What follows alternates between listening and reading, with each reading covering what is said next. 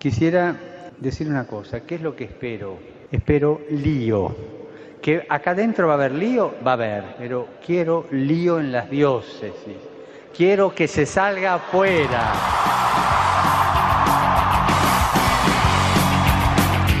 Armando Lío, con Fran Juárez desde Murcia. No puedo pelear contra algo invisible. Muy buenas tardes, queridos amigos oyentes todos de Radio María. Feliz año nuevo de parte de este equipo, que comenzamos este nuevo año cargados de ilusión y como siempre cargados con temas de gran interés para todos vosotros. Y no podemos empezar si no es presentando a este equipo que se pone delante de los micrófonos en este mes de enero, frío he de decir además, y esperamos que caiga alguna lluvia, eso sí, menos copiosa que las últimas que han caído por aquí por el Levante. El gran Álvaro Sancho. Hola, muy buenas tardes. Un poco de la un poco tomada porque este frío no estamos acostumbrados a Murcia, en Murcia a tenerlo. Y nuestra última adquisición, ella es Ángela Monreal. Hola, buenas tardes a todos.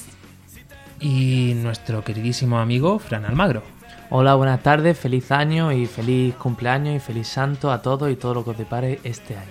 Además, eh, hoy en este programa vas a hacer casi que doblete, ¿no? Porque te quedas con la sección un poco de nuestro queridísimo Nacho López que pensábamos que lo íbamos a poder tener, pero no ha podido ser. Desde aquí le mandamos un fuerte abrazo. Así es. Y por supuesto, nuestro padre, el padre Luis Emilio Pascual. Muy buenas tardes a todos, un nuevo año y como decía Álvaro, pues todos con la voz un poquito ahí cascadilla y alguna tos que seguro que sale en algún momento. Los Reyes Magos nos han traído resfriados copiosos y bueno, todo también para nuestra conversión y que nos lleve también un poquito por el camino de la humildad.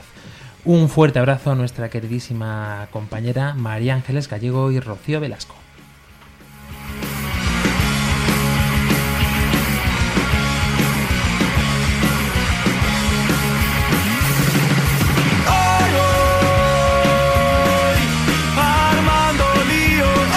Ya sabéis lo que tenéis que hacer si queréis poneros en contacto con nosotros. Nuestro queridísimo Dani del Pozo nos lo recuerda. Diferente, ya no queda nada que perder. Bienvenidos al mundo digital.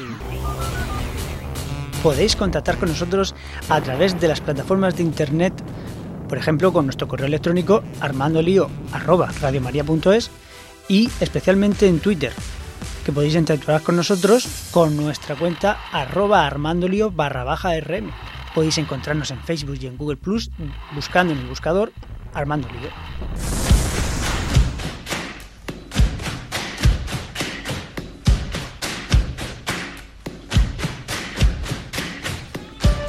Hemos pasado unas estupendas vacaciones de Navidad disfrutando de la familia, de nuestros amigos y también de esas cenas y encuentros, comidas, reuniones de Navidad que son siempre pues de ley, casi por decirlo de alguna manera, ¿no? en este tiempo. Y es que eh, en estos temas, en estas conversaciones, los cristianos, pues eh, muchas veces también parece como que estamos eh, en este punto de la conversación o incluso ya nos callamos y cuesta trabajo mostrar nuestra fe, ¿no, Fran? Sí, así es. es un, estamos ahora mismo viviendo un tiempo no solo de secularización, como se viene hablando durante años, sino también de desinformación. Eh, yo creo que es necesario hablar de que las fuentes hoy día, como son Internet, la televisión o la radio, nos ofrecen una catequesis, nos ofrecen solo un, solamente un punto de vista, eh, el cual generalmente creemos, porque creemos que esa es la verdad. Por tanto, como quiero, creo que es importante recordar lo que decía Aristóteles al principio de su libro de la metafísica. Todo hombre anhela y desea encontrar la verdad. ¿Vale? Entonces, en base a esto, eh, cualquier cristiano tiene que tener por base que cualquier cosa que escuche hay que ponerla en duda. Porque la verdad solo es Cristo y para llegar a Cristo no podemos fiarnos de cualquier tipo de fuente. Por eso hoy se van a tratar temas tan espinosos como son las leyendas negras que hay sobre la iglesia y también sobre la persecución que, bueno, que, que- son consecuencias también de estas leyendas negras y estereotipos que hay. Eh, bueno, Por eso hoy vamos a hacer este programa tan especial que va a ser como sentarnos en estas mesas que nos hemos sentado en estas vacaciones y en medio de una conversación amena comenzaremos este programa Lío Persecución.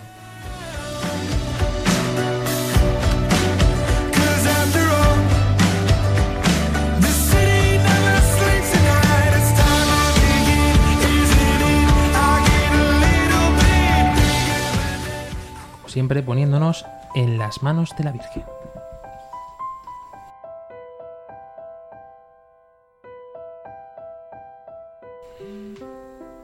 María, orienta nuestra elección de vida.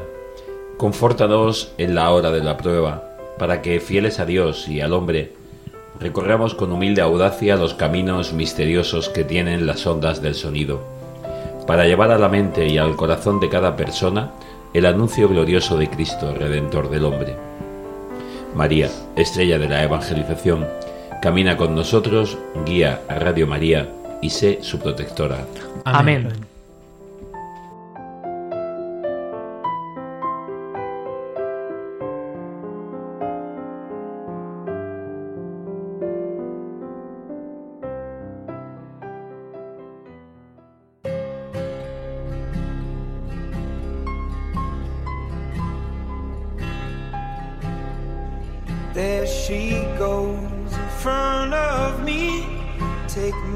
life, set me free again. We'll make a Siempre cuando estamos en medio de una conversación y surge la palabra iglesia, eh, todo el mundo tiene una opinión, ¿no? Y por lo general suelen ser esos tópicos que están más o menos fundamentados. Normalmente creo yo que menos fundamentados, Fran Almagro. Sí, generalmente no solo eso, sino mm, principalmente desinformados. Yo en este programa quiero hablar de mi experiencia, sí o sí. Me siento obligado a ello porque... Tú vienes a hablar de tu libro. de mi- vengo, vengo- a hablar de mi libro. Y mm, porque eh, toca, toca este aspecto, toca también mi experiencia. Y es eso, en la búsqueda, en la búsqueda que todos tenemos de la verdad. eh, yo, la opinión que yo tenía sobre la iglesia estaba basada en lo que yo escuchaba en televisión y en lo que encontraba en internet. Eh, claro, eso yo- ha ido formando mi conciencia con estereotipos de la iglesia que son falsos. Por ejemplo, sexualidad. No, la iglesia, no, hombre, por favor, si te toca, te condena. Si haces esto, te condena. Si haces esto, te condena. Y te condena y te condenas. Cuando la, ma- cuando la iglesia en realidad es una madre. Es una madre que ayuda. Entonces, eh, yo, yo tenía un odio a la iglesia muy fuerte por este tipo de cosas. Porque creía que en el fondo lo que estaba era castrando mi libertad. Y al no poder hacer yo lo que quería, evidentemente, ni madre ni nada. Era una madrastra y de las malas. Y además, con, con otro, con otro ejemplo, como es el de los curas. Yo pensaba en cura y pensaba en pedofilia. Y pensaba en cura y pensaba en el dinero del Vaticano. Y evidentemente maldecía contra todo ello porque lo que yo creo y creo que es importante remarcar es que mucha gente no está en la iglesia o tiene un prejuicio contra la iglesia es por la incoherencia entre lo que se dice y lo que se hace. Y es verdad, mi padre me ha dicho desde que era pequeño, una manzana podrida llama más la atención que 50 sanas alrededor. Y claro, entonces de esto se aprovecha el medio de comunicación, que muchos medios de comunicación lo único que hacen es una catequesis contracatólica que no propone nada nuevo y simplemente lo que quiere es que la gente tenga una antropología sin Dios. Vamos a ver entonces, eh, en primer lugar, creo yo que es interesante ver a través del cristal de la historia, ¿no? Eh, Un cristal que, muestra un poco los tópicos desde los inicios, como por ejemplo es el caso, pues el que comentabas, ¿no? Las riquezas. En cuántos, en cuántas conversaciones, perdón, hemos escuchado es que si la Iglesia vendiese el Vaticano, eh, se acabaría el hambre en el mundo. Se acabaría la pobreza, los pobres, los problemas, el sufrimiento. Es una idea comunista, eh, utópica, mm, que en el fondo tiene una idea de justicia cristiana. Todo lo bueno que pueda tener el comunismo es cristiano. Eh, evidentemente el tema del dinero a mí también me afecta mi experiencia en tanto que he estudiado historia del arte, es decir, he estudiado el patrimonio histórico-artístico de todo el mundo y en clase siempre se hablaba del tema de- del dinero de la iglesia. Entonces, es curioso que eh, la Universidad de Murcia, donde yo he estudiado, mm, la mayoría de mis compañeros eran ateos o agnósticos. Y, y finalmente cuando terminaban el grado, no decían que la iglesia tuviese que vender eso, porque se daban cuenta, una vez formados, que si lo vendían, pasaba a manos privadas que no sabían qué cuidado, qué conservación o qué tipo de restauración iban a tener todos los objetos artísticos que están nada más y nada menos que para el disfrute, para el gozo, para incluso para la alegría, para la felicidad del hombre y para la ayuda del hombre, por supuesto que sí. Y, pues bueno, son temas que iremos tratando. Además, este tema en concreto, el de las riquezas, queremos hacer un programa especial que lo estamos ya fraguando para ver qué hay detrás de todo esto y, por supuesto, pues desde una perspectiva eh, coherente y desde la realidad. Nada de mitos, nada de falacias, ni cosas que no sean. Como nos decía el Papa Francisco hace poco tiempo también, la Iglesia eh, totalmente clara, ¿no? Transparente. Y así es como queremos tratar eh, este tema. Pero hay muchos más tópicos, como por ejemplo a mí me llama mucho la atención también cuando hablan de con este tema que tenemos ahora tan tan vigente hoy en día con el terrorismo islámico, ¿no? Y muchos comentarios que salen, pues la Iglesia también hubo unos tiempos y hubo una época. Sí, eh, bueno, pues aquí tengo que mencionar evidentemente eh, aquella disputa que hubo entre un sacerdote católico y el político Pablo Iglesias hace no mucho, en el cual se dijeron las siguientes declaraciones. El, eh, que el sacerdote católico dijo que se habían cometido grandes crímenes contra la humanidad en nombre del comunismo. A lo que Pablo Iglesias respondió inteligentemente, también se han cometido grandes crímenes contra la humanidad en nombre del cristianismo. Es decir, que cualquier persona podría usar la historia para atacar a la iglesia y crear confusión y por supuesto crear, y crear odio, que es lo que en el fondo está todo esto. Promover un odio contra la iglesia para que la gente no vaya. Entonces, ¿realmente mm, nuestros oyentes creen que nosotros vamos a hacer que la gente se le quiten los prejuicios de la cabeza? Yo creo que no. Porque nosotros podemos decir aquí, mira, mira, mira, mira, ha pasado esto, mm, la iglesia hizo esto, esto. No, pero en realidad lo que hizo fue otra cosa. La gente le da igual. Lo que una persona necesita para salvarse es ver un cristiano. Yo por eso creo que el- la, nueva estética, es decir, la- lo que de verdad la nueva historia de la iglesia y por lo que una persona se va a salvar es ver a la comunidad cristiana. Por eso el Papa Francisco siempre lo repite. Es importante vivir la fe en comunidad. Co- Y no ha dicho nada nuevo. Está repitiendo lo que se viene diciendo durante tantísimo tiempo. Por eso nuestros queridos oyentes tienen que entender que aunque nosotros hoy demos un toque así un poco histórico, ¿vale? Meternos en discusiones acaloradas con un no creyente, mm, poco le va a ayudar. En tanto que él tiene su idea y punto y pelota. De ahí no lo saque. Porque además lo ha leído, ha leído en libros y se ha formado. Entonces, eso es lo que urge. Es verdad que hay que anunciar la verdad, pero la comunidad cristiana es lo que creo yo que salvará el mundo. Y algo interesante que has dicho además, estas conversaciones en, la que, en las que muchas veces nos enzarzamos sin sentido, si te paras a dar cuenta, ¿no? Porque tú intentas defender todo lo bueno de la iglesia y el otro intenta echarte en cara eh, todo lo malo. ¿Y a dónde llegamos? A ningún sitio. Porque nosotros no se trata de defender ni de mm, rebatir estos temas, sino se trata de dar testimonio de la fe, testimonio de la verdad, de lo que Cristo ha hecho con nosotros en nuestra vida. Yo muchas veces cuando me dicen en una conversación o algo, eh, sale este tema, digo, es que para mí lo importante no es lo que haya hecho un sacerdote, lo que haya hecho una monja, lo que haya hecho el parroquiano es- esta tarde en la misa de siete. Lo importante que es que yo me he encontrado con Cristo y me ha cambiado la vida. Y que soy un cacho pecador impresionante y que siempre tengo las puertas de la iglesia, como buena madre que es, abiertas para volver a reconciliarme con Cristo, ¿no? Como decía el Papa Francisco, y corrígeme Padre Luis Emilio si lo digo mal, que seguramente lo diré mal, eh, la iglesia no es un escaparate de santos, ¿no? Sino un refugio de pecadores o algo así. ¿no? Vamos a ver, la iglesia, mm, ¿quién está en la iglesia? ¿Quién vamos a la iglesia? ¿Por qué acudimos a la iglesia? Porque necesitamos la salvación. Si yo no necesito la salvación, si yo no necesito el carnet de conducir, no voy a la autoescuela. Si, no si yo no necesito estudiar para sacar una carrera, pues no voy a la universidad. Si yo no necesito mm, pues tener naranjas o manzanas, no voy al supermercado. Si yo tengo algo ya no lo busco. Si yo estoy salvado, porque estoy salvado, estoy maravilloso, estoy felicísimo, estoy en- especialmente y además veo que mi vida es una maravilla y que soy genial, yo no busco la salvación, no busco la necesidad de encontrarme con alguien que me dé un sentido a mi vida. ¿Quién estamos en la iglesia? ¿Quién estaba? Hemos celebrado, pues, las- eh, hace, hace muy pocos días el- la fiesta del bautismo del Señor. Y Juan se sorprende ante Jesús porque se pone en la cola de los pecadores. Es que los que estaban en la cola de Juan, los que necesitaban la conversión, los que necesitaban el bautismo, eran los que querían cambiar de vida. Por tanto, si alguien quiere buscar élites, maravillas humanas en la iglesia, pues la va a equivocar. Ahora, que cuando uno se encuentra con Jesucristo, su vida se transforma y se hace una verdadera maravilla. No seres perfectos, sino santos, que es aquel que ha descubierto la grandeza de Dios en la miseria humana, por supuesto. Y esto es lo que queremos decir hoy. ¿Co- ¿Pecado de la iglesia? No, pecado de los miembros de la iglesia. Porque estamos llenos de, de pecado. Yo, si os gusta una, un- una curiosidad de un amigo mío, de estos que cada, no voy a decir con el taco que él decía, porque son de esas personas que cada tres, cuatro palabras decían dos tacos, con lo cual era curiosísimo hablar con él. Pero hablaba siempre una palabrita, voy a cambiarla por otra porquería.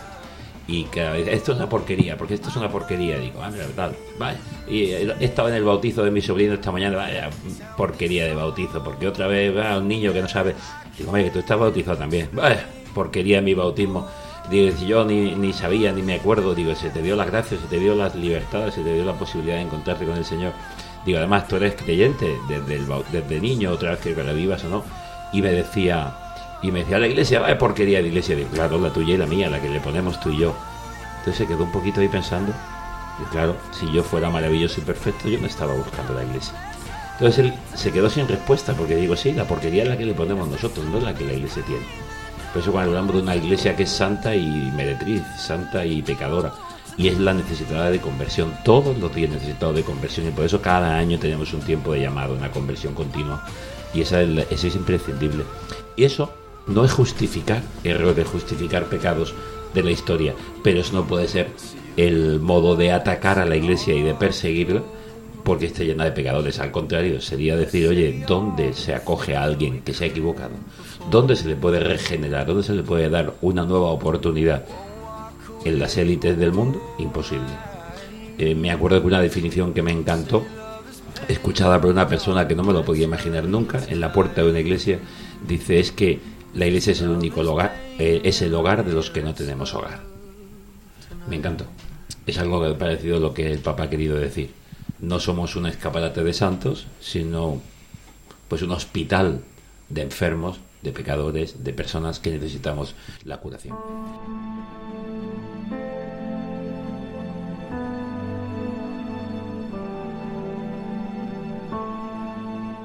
Estás escuchando Armando Lío en Radio María.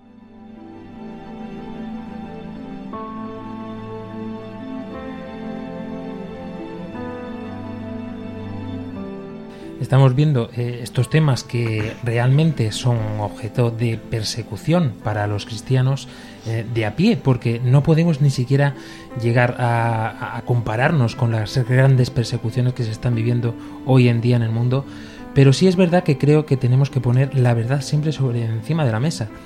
Mm, se me viene a la cabeza este hecho que ha sucedido en Madrid, ¿no?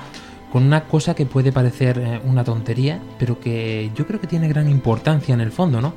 en esta puerta de Alcalá emblemática, donde el ayuntamiento se había negado a colocar un Belén, mm, algo tan tradicional de la ciudad, mm, además desde hace muchísimos años, y los cristianos han llegado y con, una, con un símbolo que a mí me ha parecido mm, de lo más sencillo y además eh, para poder reafirmar que ellos eh, creen que son un pueblo unido porque en cuestión de días aquello se ha llenado de portales de Belén de todos los aspectos, de todos los tamaños, dibujos de niños, eh, es decir, la verdad sobre la mesa, ¿no?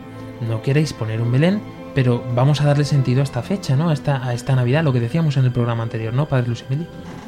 Sí, y dar sentido a las cosas. Mirad, hay, eh, si recordáis al principio del Evangelio de San Mateo, cuando las bienaventuranzas, la última, bienaventurados vosotros cuando os persigan, os calumnian, os injurien, por mi causa. Ahí está, lo importante es esta segunda parte. Porque es verdad que muchos podemos decir en un momento, claro, es que se meten conmigo. Pero muchas veces la primera pregunta debe ser decir lo mismo. ¿Estoy teniendo una actitud de creyente y de cristiano? ¿O están juzgando a la iglesia por una actitud negativa mía y yo soy un antitestimonio? estoy viviendo en un modo farisaico, lo que tú decías, la incoherencia entre la fe y la vida. Si es así, primero tengo que hacérmelo llegar- ver.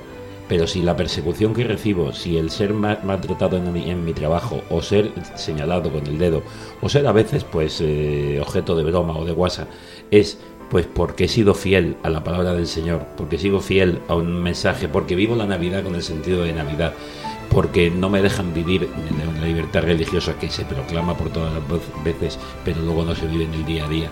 Si soy perseguido, bendito sea Dios, bendita santa y bendita persecución. Eh, tenemos, estamos hablando de un tema que a lo mejor habría que hacer un programa solo sobre la persecución real de, de- de comunidades cristianas, pero es que en el siglo XX y lo que llamamos siglo XXI ha habido muchísimos más mártires de la fe que en 20 siglos anteriores, por mucho que siempre hablamos de las persecuciones de las épocas romanas. Yo quiero aprovechar ahora que estáis hablando de la persecución para hablar también un poco de mi experiencia personal en la universidad.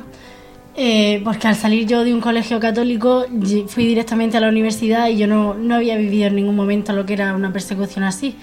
Y es muy fácil, me he dado cuenta de la facilidad que tienen para en los recreos, en los 10 minutos que hay de descanso, el monotema de, ah, tú que eres cristiana y ¿por qué, te, por qué eres tan perezosa y no, hace, no has hecho este trabajo? ¿O por qué no me dejan la libertad de actuar como una persona como soy, pecadora? Con, mi- con mis más y con mis menos. Si soy cristiana, según ellos, tengo que hacerlo todo perfecto y no entienden que no es así. Y es lo que a mí muchas veces en el- caigo en el error de histéricamente intentar defender a la iglesia cuando la iglesia ha tenido cosas que son indefendibles, ¿cierto? ¿Por qué? Porque es una institución llevada mil- millones de siglos por personas y las personas son pecadoras. Pero mm, aún así, el pecado se puede perdonar. Tú a la yo acudo a la iglesia con mis pecados en las manos, que es el único sitio donde no se me ha juzgado. Fuera de ahí sí. No sé si es solo una apreciación mía, pero me da la sensación muchas veces de que en el momento en el que decimos eh, yo soy cristiano, eh, te ponen como en el punto de mira, ¿no? Evaluándote, mirándote a ver qué es lo que haces mal para decirte, ¿y tú eres cristiano? Y es porque, como está diciendo Ángela, pues es que no se comprende realmente que un cristiano no es un súper santo, bueno, bondadoso, que todo lo hace bien, perfección, como decías tú, Padre que está en búsqueda, es el que va en búsqueda, un cristiano está en búsqueda. Ojalá viviéramos de cristianos, de convertidos maravillosos. A mí me encanta una frase, y lo digo muchas veces, y lo digo en el aula, eh, a los alumnos y, y mucha gente, Mm, porque claro, el gran problema es predicar una cosa y vivir otra. Claro, esa es la incoherencia y es lo que, lo que debería llamar, llama a la gente. Pero a mí me encanta una frase de San Pablo. Dice, lo que en mí veáis de noble, justo, amable, laudable, digno de mérito, imitadlo y ponedlo por obra. Y lo que no, desechadlo y hacérmelo ver. Claro. Lo que de mí sea maravilloso, imitadlo. Y, y- y cuando me alabéis, haré como la Virgen María. No, no, proclama mi alma la grandeza del Señor, no la mía. Gracias al Señor. Tú no sabes cómo yo era. ¿Por qué soy así? ¿Por qué he cambiado? ¿Por qué mi modo es otro? Esto es lo que tú, lo que, lo que decía Fran, eh, la- el cambio de vida, la conversión. El, que mi vida es, era y ha sido regenerada. Claro, esto, cuando uno habla desde los tópicos, ya hemos hablado del tópico del dinero, ha salido el tópico de, la historia, sale siempre el tópico de la Inquisición como violencia, para defender ahora otra violencia, o no para defenderla, sino para decir que la Iglesia también, o sale el tópico de, de la fe y de la ciencia y de los errores de tal, y que si la Iglesia quemó a Galileo y toda la historia, o sea, y, bueno, barbaridades que, que por más que se repiten, claro, una, una mentira repetida, pues al final para mucha gente es verdad. Y ese es el gran problema.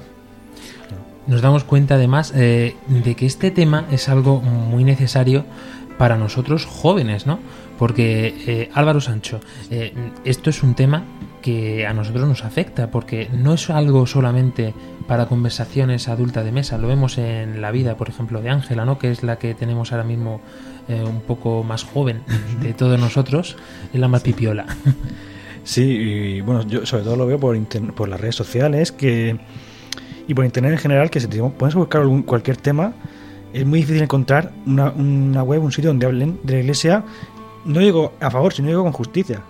Porque nadie se preocupa de los medios de comunicaciones tradicionales en, en, en- en contrastarlo y en ver si eso y si eso mm, es verdad o no, porque a la iglesia se, se le puede. eso- se- está hecha para eso, parece que está, hecha para atacarla. Somos el comodín de la llamada.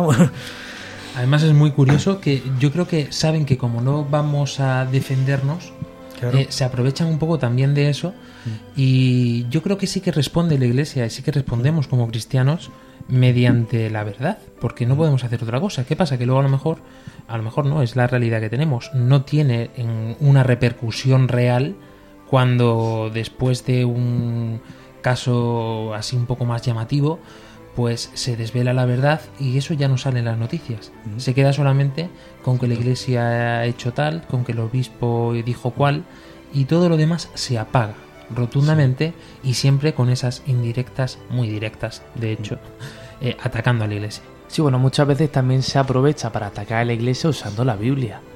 Decían los, hebrai- los hebreos que mm, la primera forma de argumentar es usando la escritura. Y bueno, el mismo demonio la usa contra Jesucristo en las tentaciones.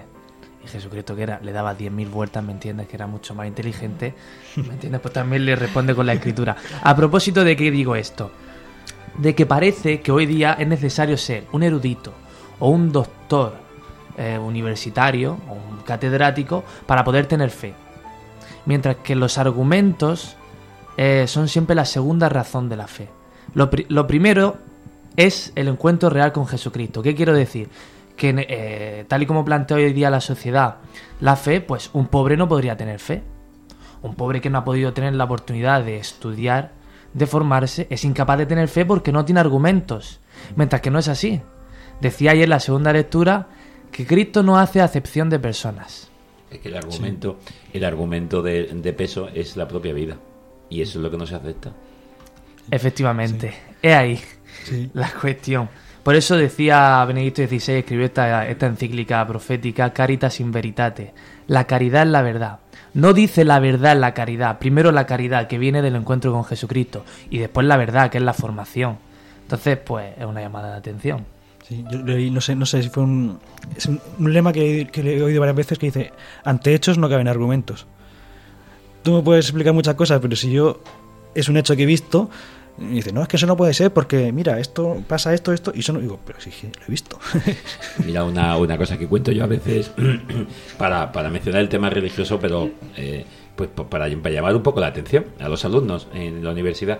Y es el tema, le digo, por ejemplo, dos amigas que se encuentran y una amiga le dice a la otra, ¿y eso? Y dice, eso se llama Pepe y es mi novio. a la otra no le entra en la cabeza, en su razón, que tu amiga esté con eso. Pero la otra está enamorada. Y la ves feliz. Y esa pareja la ves funcionando y la ves estupendamente. Tu razón te dice que no. Ese es el argumento de la razón frente al argumento de la experiencia. Uno cuenta su vida. Yo te puedo contar mi vida. Yo cómo era, yo cómo soy, quién ha hecho este cambio en mi vida. Si tú lo quieres creer, yo te invito a vivir la misma experiencia que yo, a vivir esta misma experiencia, este cursillo, este retiro, esta oración, este punto, este lugar, este... Porque yo estoy moreno porque me ha dado el sol. No, no, no, tú estás moreno porque... No, es que me ha dado el sol. No me lo creo. Hijo, pues estoy moreno porque me he puesto al sol. Haz la misma experiencia que yo. Te invito a hacerla. Ese es el argumento de, peso de un, creyente. Que luego viene que también verdad que la razón lo que puede hacer es profundizar en la propia fe. La razón no es contraria a la fe. Al contrario, madura la fe, la hace madurar, porque nuestra fe no es una irracionalidad, es totalmente razonable. Pero nuestro argumento no es el argumento de, de- de- de la razón, porque la fe tiene otro modo de conocer, otro modo de vivir, otro modo de sentir. Pues eso para nosotros yo creo que es la iglesia y esa llamada que hemos escuchado eh, es para nosotros la que hemos recibido de Jesucristo también y por eso yo creo que estamos aquí hoy delante de estos micrófonos. Sí, me estaba llamando mi padre precisamente y aprovechando, pues sí, como me llamó mi padre del cielo. Es, cuestión, es curioso porque me llamó mi padre del cielo para volver a la iglesia, para darme vida y te digo la verdad, yo empecé a volver a asistir a los sacramentos, etcétera, teniendo todavía muchos prejuicios contra la iglesia, contra los curas. No te digo cuando tuve que volver a confesarme, yo estaba allí diciendo, el loco este que me está confesando a mí, veremos a ver, tal, no sé qué. Pero fíjate, yo tenía muchos prejuicios, incluso históricos, co- etcétera, y que poco a poco se han ido curando, y porque básicamente por la, porque tenía desinformación, y la desinformación se cura con información. Es así. Entonces, quería decir que lo primero es encontrarse con Jesucristo. Mucha gente tiene el prejuicio de no, no. Cuando entienda por qué se ha cometido ese error, cuando entienda por qué la iglesia tiene ese dinero, entonces me convertiré. La Virgen María nos da el ejemplo. Primero se ha fiado y después se ha comprendido. No ha comprendido y después se ha fiado. Y lo que no comprendía, lo guardaba en su Su corazón. corazón. Un día el Señor me da luz. Decía un joven diácono amigo mío en una de sus primeras homilías, eh, algo que a mí me llamó mucho la atención, y, y es que realmente así, a colación un poco también de lo que estabas diciendo, Fran, decía que la Virgen quiere ser imitada, no tanto venerada que está muy bien una cosa tanto como la otra, pero lo principal es que la Virgen debe ser imitada. Y la primera imitación que deberíamos de hacer de la Virgen es este fiat, ¿no? El fiarnos de lo que diga, eh, de lo que nos dice el Señor, de lo que nos dice la Iglesia también, porque es el, medio mm, por el que surge por el que fluye, mejor dicho, eh, la palabra de, de, Dios para con nosotros. Muchas veces tratamos de buscar explicaciones y esperamos que el Señor nos llame como en una llamada de teléfono, ¿no? O que nos aparezca por la mañana un WhatsApp en nuestros dispositivos móviles. Y el Señor yo creo que es mucho más sencillo que todo eso, ¿no? Nos pone a una persona concreta, a, a un sacerdote, nos pone a un hermano, a un catequista, o no sé, a lo mejor... O un hecho.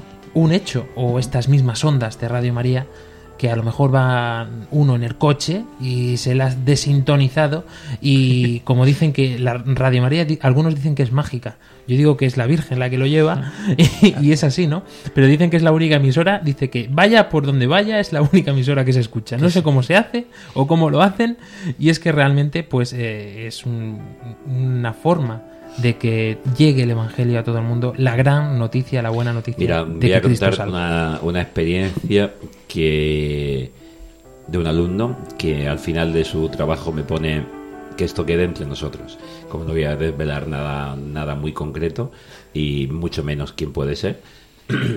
Pero, ¿cuál es su caso? Una persecución por querer ser cristiano en casa. En su casa no viven nada de la fe, él ha encontrado la fe a través de determinadas experiencias y las vive. Y dirás, dice, no me dejan, no me dejan ir a la misa, no me dejan ir a la celebración, no me dejan, me controlan. Y dice, entonces te preguntarás, ¿cómo dije yo el primer día en clase que era practicante? Dice, porque gracias a la palabra y a la, a la misa de cada domingo en Radio María, yo la voy siguiendo. creo, creo, que así se convalida un poco, ¿no? Pero es cierto que en medio de esta persecución también hay un sentimiento humano, ¿no? Porque cuando mm, eres atacado, pues se crea un sentimiento también como de soledad, ¿no? Y quizá a lo mejor por eso nuestra queridísima compañera María Ángeles Gallego eh, nos ha dejado estas palabras como introducción a una pausa musical. Dice así, dice, para aquellas personas que están rogando a Dios y piensan que no están siendo escuchados, para los que están teniendo ese vacío en su vida y no saben cómo llenarlo, para todos esos cristianos que puedan sentirse perseguidos por las ideologías, por los compañeros de clase o por tantos que están muriendo por su religión y que puedan preguntarse esto mismo, di algo, porque estoy perdiendo la fe en ti.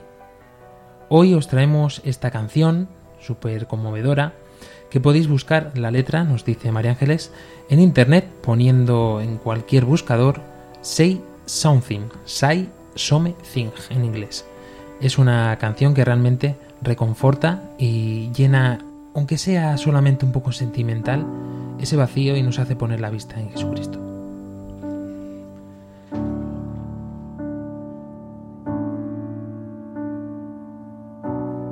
Say something, I'm giving up on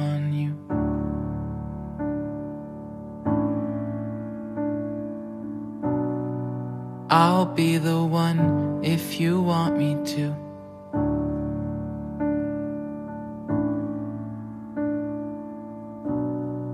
Anywhere I would have followed you.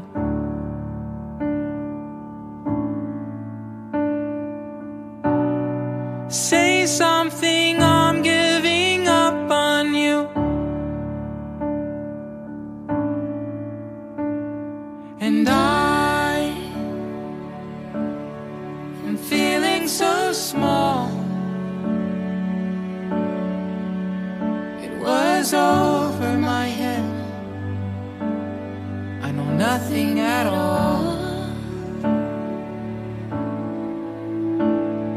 And I will stumble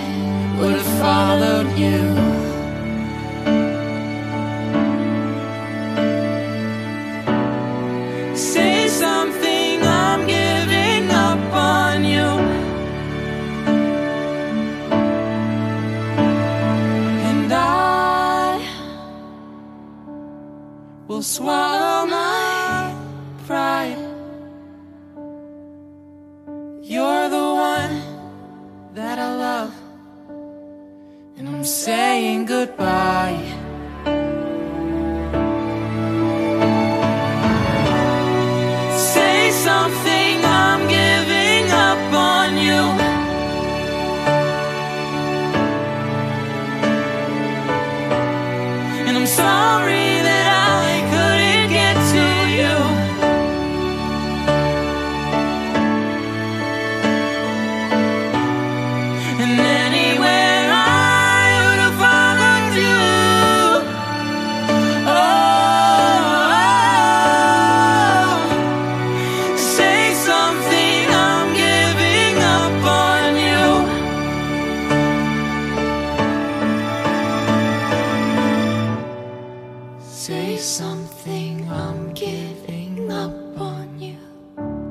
Estás escuchando Armando Lío en Radio María. Say something.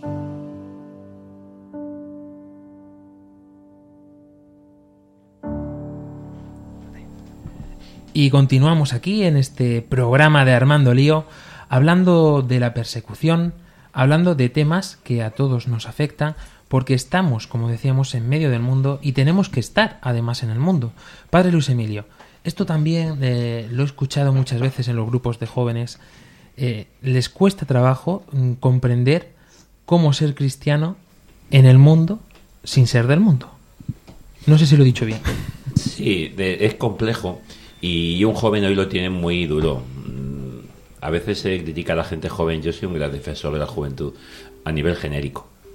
Eso no quiere decir que haya jóvenes y lo ha sabido siempre. Pero la juventud lo tiene muy complejo, por lo que nos decía Álvaro antes, esa influencia de las redes sociales, medios de comunicación, las inmensas llamadas de tantas y tantas cosas, la necesidad de, de, de manejándose en un mundo que es totalmente materialista, en el sentido de que necesitamos medios materiales para vivir, para movernos, donde se vive del ruido, del sonido y no del silencio. Entonces es complicado, complicado dejar, dejar a Dios que hable, porque quiero hablar yo, quiero comentar yo, quiero saltar yo, quiero correr, quiero cantar. Pero aún así un joven puede encontrarse muy bien con el Señor. Ciertamente que aunque lo tengan complejo, el problema lo tienen precisamente poder evadirse de lo que el mundo les quiere vender como verdad y como felicidad y poder darse cuenta de que no la tienen. Es decir, que tengan una experiencia de, otra, de otro modo. Por ejemplo, una experiencia de amor, una experiencia de solidaridad, una experiencia de abandono, una experiencia de pobreza, que muchas veces es simplemente salir un fin de semana al, cam- al, al campo y además provocarles que salgan a un lugar donde no tengan cobertura. Vienen felicísimos, aunque pasen las dos primeras horas horribles, pero al segundo día dicen, oye, qué bien lo he pasado, cómo he disfrutado sin estar pegado a mi móvil o sin estar pegado a un programa de televisión o a una historia. Han descubierto que hay algo distinto, o aquel día que no salieron a la fiesta, no fueron a cantar, no fueron a bailar o no fueron a tomar la copa que siempre toman ese jueves en la noche porque acompañaron a un amigo en el hospital y se quedaron allí cuatro horas y volvieron a casa a la misma hora que hubieran vuelto de fiesta, pero con el corazón lleno por haber estado hablando, contando chistes al lado de un amigo del hospital. Cuando tienen esa experiencia, descubren que la vida es otra cosa. Por eso muchas veces la persecución o la crítica también nos viene bien. No, no hay que ser aquí masoquista en el sentido de buscarla. no es necesario que la defendamos, decía Ángela antes, eso, es que yo tengo que defender la iglesia. No, se defiende sola. El Señor no se defendió ante Pilato. ¿Y qué es la verdad? Y, y le pregunto, yo soy la verdad, pero no me quieres aceptar. Yo no tengo por qué defender. Yo vivo, actúo, actúo de un modo concreto. Lo decía porque eh, en un momento concreto, ¿qué hay que hacer? Simplemente vivir el instante, vivir el momento.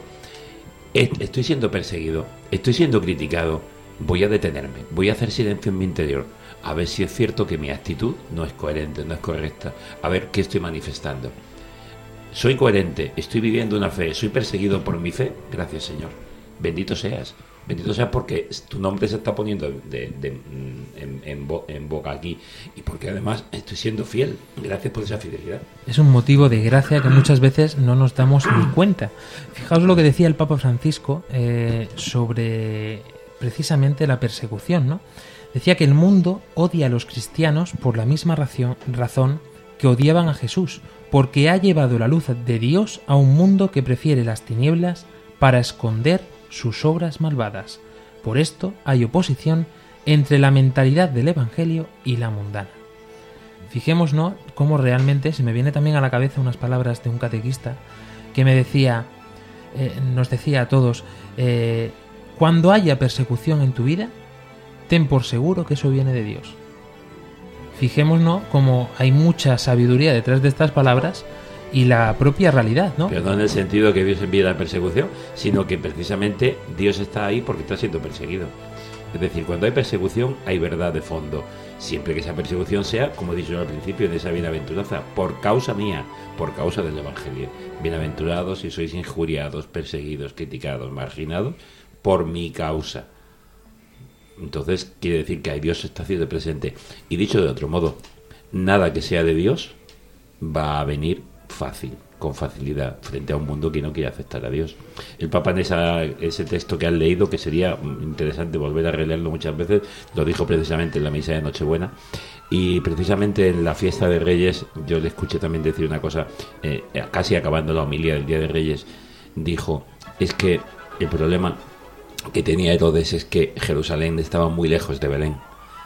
Claro, Jerusalén de Belén son nueve kilómetros. Nueve kilómetros está muy cerca geográficamente, pero Belén estaba la humildad, estaba la sencillez. En Jerusalén estaba el poder, estaba la riqueza, estaba el rey, el que no quería que otro le usurpara el trono. La distancia entre la humildad y la soberbia es enorme, aunque sean nueve kilómetros nada más. Había una distancia enorme entre Jerusalén y Belén, por eso no podía ir a Belén y tuvo que mandar a otros precisamente para, para que le informara y para luego él mandar a los guardias a asesinar. Es decir, había una distancia enorme. En el mundo hay una distancia enorme entre Dios y el hombre cuando el hombre quiere la soberbia, el, el, él mismo, yo, el triunfo, frente al servicio, a la humildad, al amor, la ternura. Cuando el hombre se vuelca en el amor y en la ternura, la distancia con el Señor se acerca. O al revés, me dejó encontrar. Yo de esta Navidad me quedo con una cosa que creo que además nos viene muy bien para este programa, y es que esta humildad de la que hablamos del pesebre, de Belén, eh, de la Virgen y María mm, y San José eh, buscando posada y no tenían dónde refugiarse, después de Herodes mm, buscando al niño mm, sin hallarlo y matando a todos los niños que se cruzaban por su camino, me quedo con una cosa y es que Cristo optó precisamente por esto, ¿no? Por la humildad, por la pobreza, por la pequeñez, para luego después resplandecer en una cruz. Qué misterio tan grande, ¿no? Que nos queda mucho por recorrer todavía en nuestra vida para poder mm, siquiera gustar un poquito esto, ¿no? Precisamente cuando, cuando explicas que esa es la esencia del cristianismo, el que te critica, te persigue o te margina, eh, cambia de tema rápidamente, porque no tiene... Ahí sí que se pierden sus argumentos. Ahí sí que no tiene. Y cuando nos sintamos así, me, resuenan las palabras de Ángela hace un momento contándonos su experiencia en la universidad. Eh, el Papa Francisco en esta misa de, de, Navidad decía también mm, una cosa que a nosotros sí que nos deja ya sin argumentos y sin opción ninguna de quejarnos cuando nos sintamos perseguidos. Decía, ¿cuántos hermanos y hermanas en la fe sufren abusos, violencias y son odiados a causa de Jesús? démonos cuenta de que nosotros eh, no estamos sufriendo un martirio real. Démonos cuenta de que esto, como nos decía el padre Luis Emilio hace un momento, eh, se está dando hoy en día, ¿no? Hay gente que está muriendo literalmente eh, masacrada por proclamar su fe, por decir, no, yo es que soy cristiano. Y no es que se pongan allí en lo alto de una plaza en plan voy a plantarles cara, ¿no? Es que en el momento de su ejecución ellos mismos le dan, parecía también como un poco eh, de colmillo de retorcido, como se dice en mi pueblo, ¿no? Eh, voy a forzarte a, darte la última oportunidad de renunciar a Cristo, de renunciar a tu fe, y en ese último momento todavía dicen, no, no, no, yo soy cristiano, pese a lo que suponga eso. ¿Qué lección de vida nos están dando todos estos hermanos eh, que a nosotros pues nos hacen realmente darnos cuenta de que nuestra persecución no es nada? Aprovecho lo que decíais antes de los jóvenes para yo como joven que me considero darle una palabra.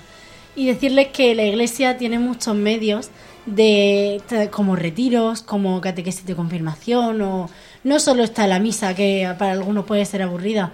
Hay otros otros medios a los que podemos acogernos que nos renuevan las fuerzas y de los que de verdad podéis tener una experiencia muy buena, solo hay que hacerla para y me daréis la razón.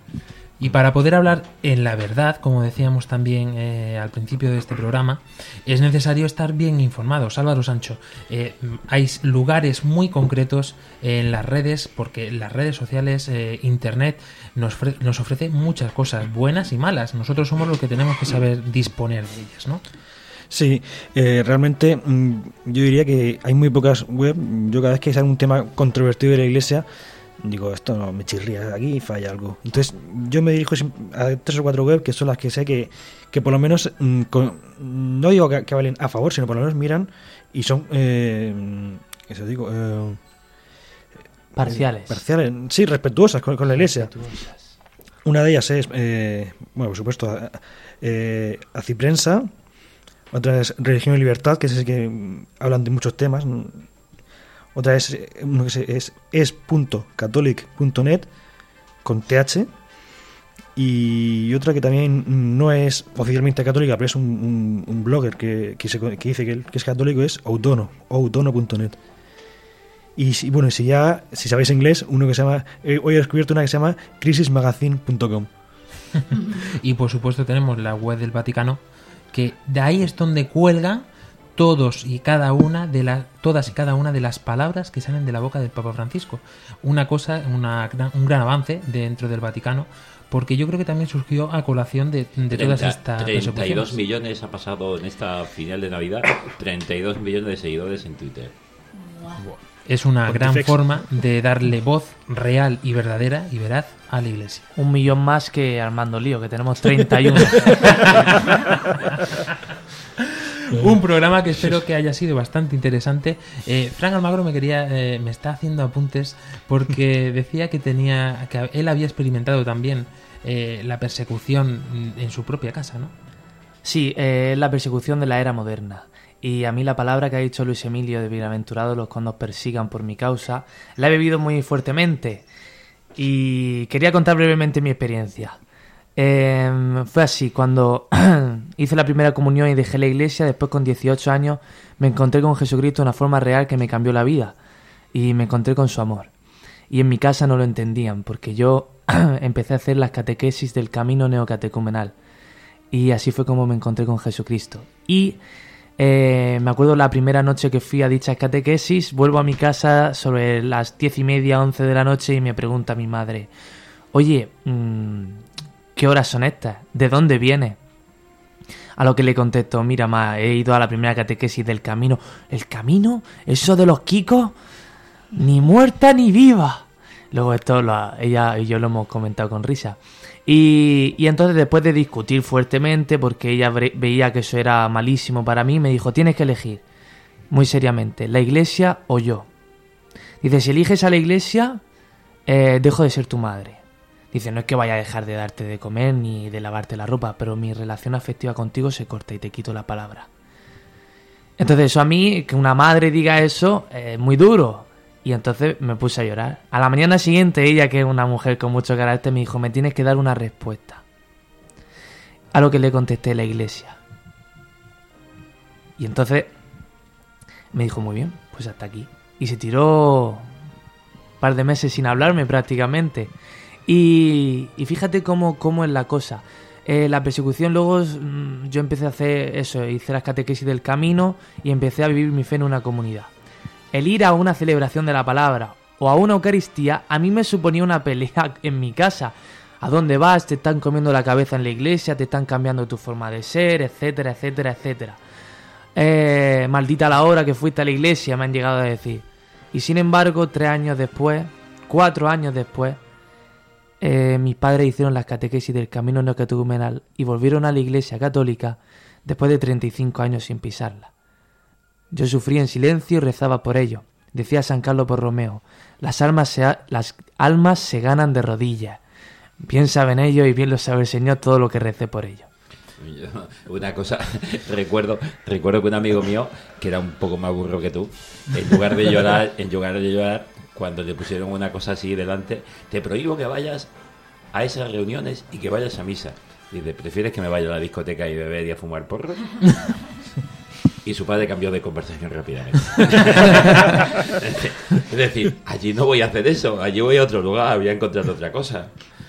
Pues nosotros nos quedamos eh, con esta última experiencia que se da mucho más de lo que nos pensamos, por lo que estamos comentando todo el rato, ¿no? Porque es que una vez que te encuentras con el amor de Cristo, que te quiere sin medida ninguna, que te quiere seas como seas, da igual lo cafres, lo burro, los vicios en los que estés metido, que seas más joven, que seas más viejo, Cristo es el único que te quiere tal y como eres, sin nada más, sin pedirte nada a cambio. Eh, decía Álvaro, entre páginas, etcétera, por catholic.link, o sea, Catholic Link, me llegó tantas cosas que llegan en estas fechas y hay una preciosa que quiero terminar con esto porque lo hemos hablado, era encontrarse con el Señor. Dice cuatro consejos para el año nuevo. Y verían imágenes. Mira, at- uno, dice mira atrás y agradece a Dios. Dos, mira al frente y confía en Dios. Tres, mira a tu alrededor y sirve a Dios. Cuatro, mira en tu interior y encuentra a Dios. Pues esperando que realmente en, este nuevo año el mejor deseo que podemos tener para todos vosotros, queridos oyentes, es este encuentro con Cristo y, cómo no, a través de nuestra Madre, que es el mejor contacto que podemos tener. Álvaro Sancho. Bueno, yo como, como cierre corto voy a decir que eso, que, que mucha gente es que no se cree, mejor que los, cristianos, que los cristianos en la iglesia estamos los pecadores y se cree que, que, que somos la élite y que somos el cristianismo, son solo normas y por eso nos atacan. y tal. Eh, dice esto. Y cuando en realidad cuando se encuentran con el amor, que en realidad eh, la iglesia es eso, pues cambia, cambia su vida. La valiente Ángela Monreal. Antes de despedirme, quiero deciros la frase de Fulton Singh que dice así: A menudo los enemigos de la iglesia no odian a la iglesia, solo odian aquello que erróneamente creen que es la iglesia.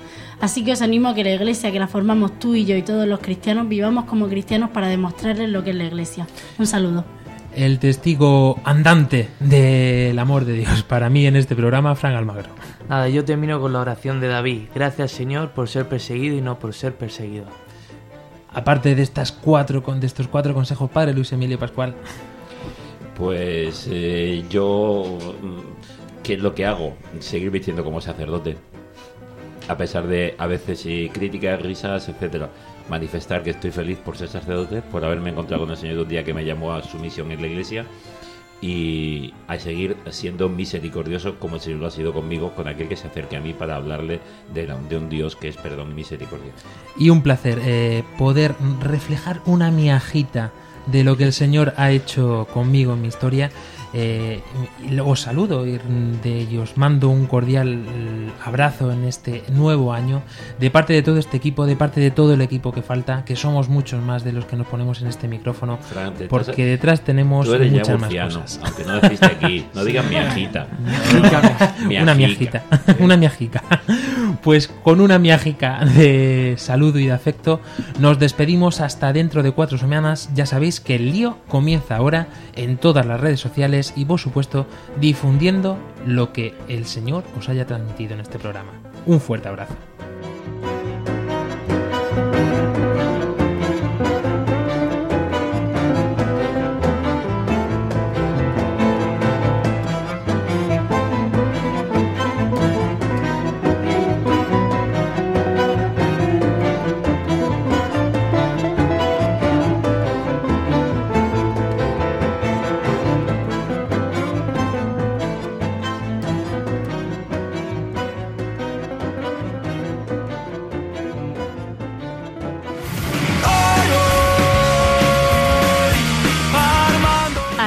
Lío, con Fran Juárez desde Murcia. Armando Lío todo es hoy diferente, ya no queda nada que perder.